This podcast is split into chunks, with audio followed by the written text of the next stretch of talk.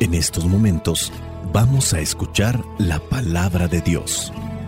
Dispón tu corazón para que el mensaje llegue hasta lo más profundo de tu ser.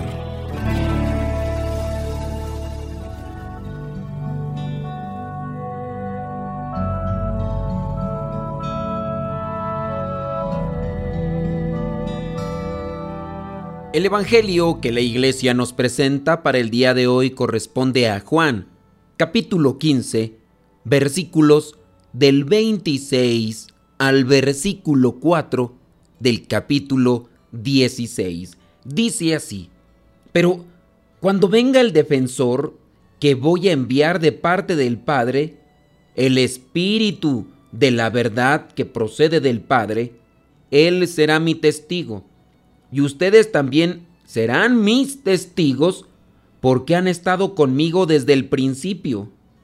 Les digo estas cosas para que no pierdan su fe en mí. Los expulsarán de las sinagogas y aún llegará el momento en que cualquiera que los mate creerá que así presta un servicio a Dios. Esto lo harán porque no nos han conocido ni al Padre ni a mí. Les digo esto para que cuando llegue el momento se acuerden de que yo se lo había dicho ya. Palabra de Dios. Te alabamos, Señor. Señor Jesucristo, nuestro divino Salvador. Gracias te damos por tu infinito amor.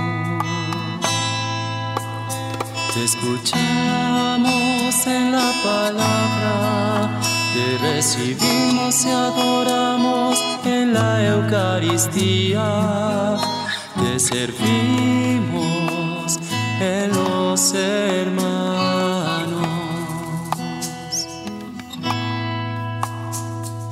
Que seamos misioneros como lo quieres tú,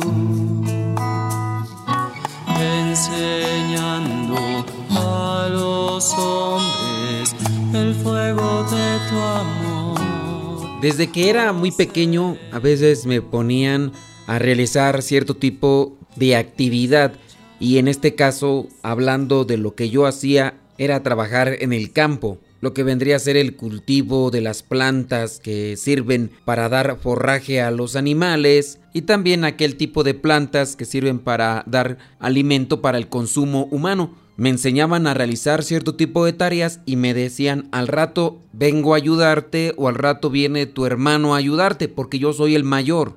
En la casa somos siete hermanos y siempre había algo en lo cual teníamos que colaborar. La misma situación se sigue repitiendo en la actualidad porque así cuando yo me pongo a realizar cierto tipo de apostolado, mis superiores o los coordinadores me dicen que al rato vienen a ayudarme o que van a enviar a alguien para que podamos terminar más pronto. Todo tipo de tareas, cuando nos unimos varias personas, podemos terminarlo más pronto y podemos hacerlo incluso mejor. Pero eso es en cuestiones físicas. En cuestiones espirituales, a veces nosotros hacemos muy poco por los demás. Y es que en las cuestiones espirituales tenemos que entrar, entrar al alma y darles impulso. Y nosotros, siendo materia, siendo personas, no podemos entrar al alma de la otra persona. Quizá le podemos motivar, Quizá le podemos inspirar, pero cuando nosotros comprobamos que somos materia y espíritu, la materia podemos ayudarle con vitaminas, alimentación, pero el espíritu necesita otro tipo de impulso, otro tipo de ayuda. Necesitamos sabiduría, necesitamos iluminar nuestra mente. Nuestro Señor Jesucristo sabe muy bien que la ayuda comunitaria va a estar presente ahí el respaldo humano va a estar presente ahí, pero necesitamos algo que sobresalga de lo material. Y ahora en el Evangelio encontramos una esperanza. Dice el versículo 26, pero cuando venga el defensor que yo voy a enviar de parte del Padre, el Espíritu de la verdad que procede del Padre, Él será mi testigo. Él va a dar testimonio de mí. Y ustedes también serán mis testigos porque han estado conmigo desde el principio. Les digo estas cosas para que no pierdan su fe en mí. Es decir, nos está advirtiendo que la cosa no será nada, pero nada sencilla. Si ya de por sí al nosotros seguir a Cristo nos enfrentamos a fuerzas oscuras, también nos vamos a enfrentar a muchas personas que pensarán que están en lo correcto, que pensarán y dirán que están haciendo cosas buenas. Y dice aquí mismo en el versículo 2 del capítulo 16, aún llegará el momento en que cualquiera que los mate creerá que así presta un servicio a Dios. Recordemos el caso de Saulo de Tarso, que después vendrá a ser Pablo de Tarso. Directamente no mataba, pero sí agarraba a las personas, a los cristianos, y los llevaba a las autoridades judías y después se les hacía un juicio y así como acabaron con la vida de Jesús, acabaron también con la vida de otros cristianos. Esto lo harán, dice el versículo 3, porque no nos han conocido ni al Padre ni a mí. Por ese lado debemos de ser pacientes y debemos vivir más el Evangelio para que los que no conocen a Jesucristo, que no conocen a Dios Padre, lo conozcan y dejen de hacer cosas nefastas. Les digo esto para que cuando llegue el momento se acuerden de que yo se lo había dicho. Advertidos están, la cosa es difícil. El cristianismo no es cosa sencilla. Y hablando del espíritu defensor, creo que nos viene a bien mirar lo que dice la carta a los Efesios capítulo 6, versículo 10, donde dice, y ahora hermanos, busquen su fuerza en el Señor, en su poder irresistible.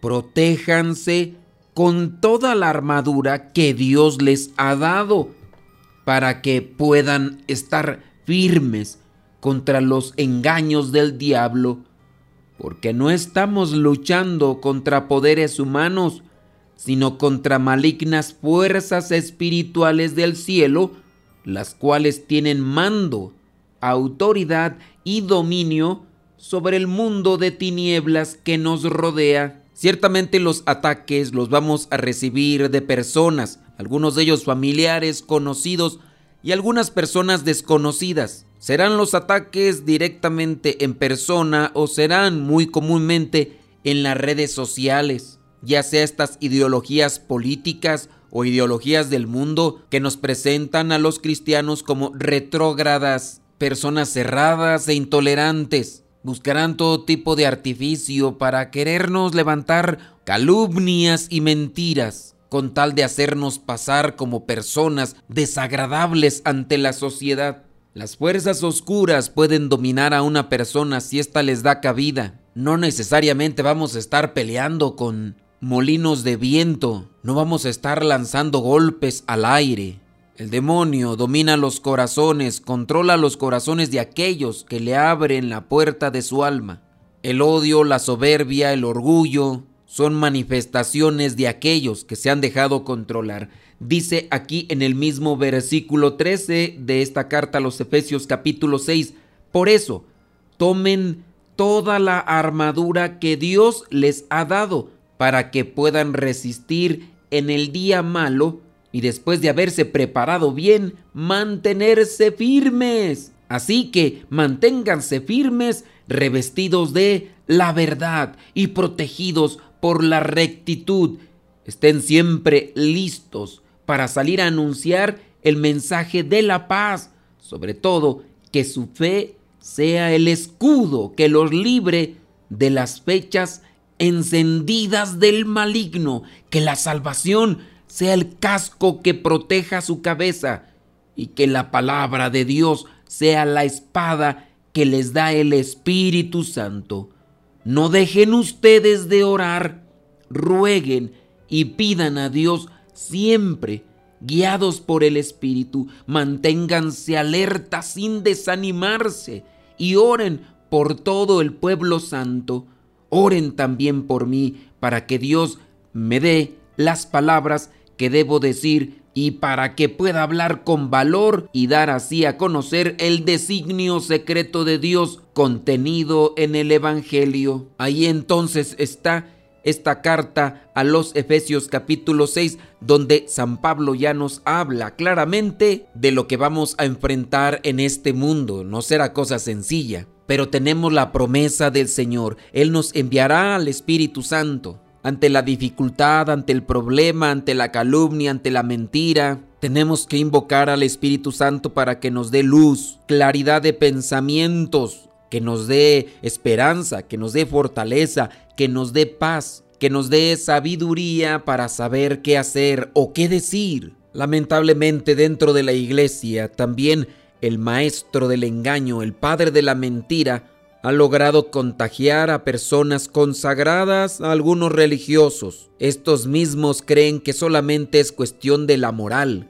no creen que existe realmente el maligno, no creen que existe el demonio trabajando por ahí siempre para hacernos caer. No hay que esperar mirar cosas así tan maquilladas, tan a veces exageradas como aparecen en las películas. Ciertamente va a ser muy difícil que nos encontremos con ese tipo de casos de películas de terror donde las personas que han sido controladas por el demonio se manifiestan de manera estrepitosa y haciendo cosas incluso sobrehumanas. Hay dos tipos de posesiones malignas, las ordinarias y las extraordinarias, y de esas últimas son muy pocas. Cuando una persona se ha dejado dominar ya por el espíritu del mundo, e incluso le da más apertura a las ideas que el mundo consume y administra, podemos realmente hablar de una posesión ordinaria. Creen en Dios a su manera. Algunos incluso ya no creen ni en la presencia de Dios. Eso sí, creen en espíritus malignos, pero rechazan la existencia de Dios. Es algo a veces incongruente porque ¿cómo puedes decir que existe el demonio y puedes también al mismo tiempo decir que no existe Dios? Pero veamos el caso de nosotros dentro de la iglesia.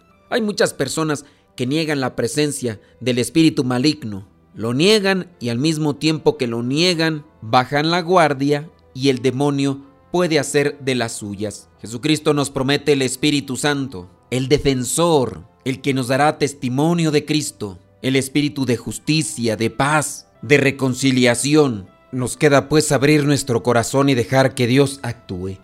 Ven Espíritu Santo, llena los corazones de tus fieles y enciende en ellos el fuego de tu amor. Envía Señor tu Espíritu y todo será creado y se renovará la paz de la tierra.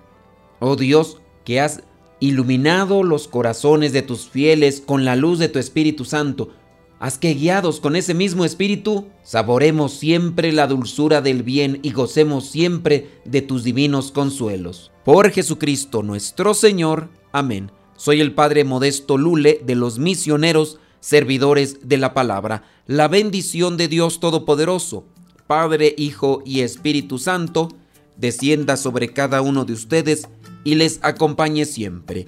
Vayamos a vivir la palabra. Lámpara es tu palabra para mis pasos, luz en mi sendero. Lámpara es tu palabra para mis pasos, luz en mi sendero.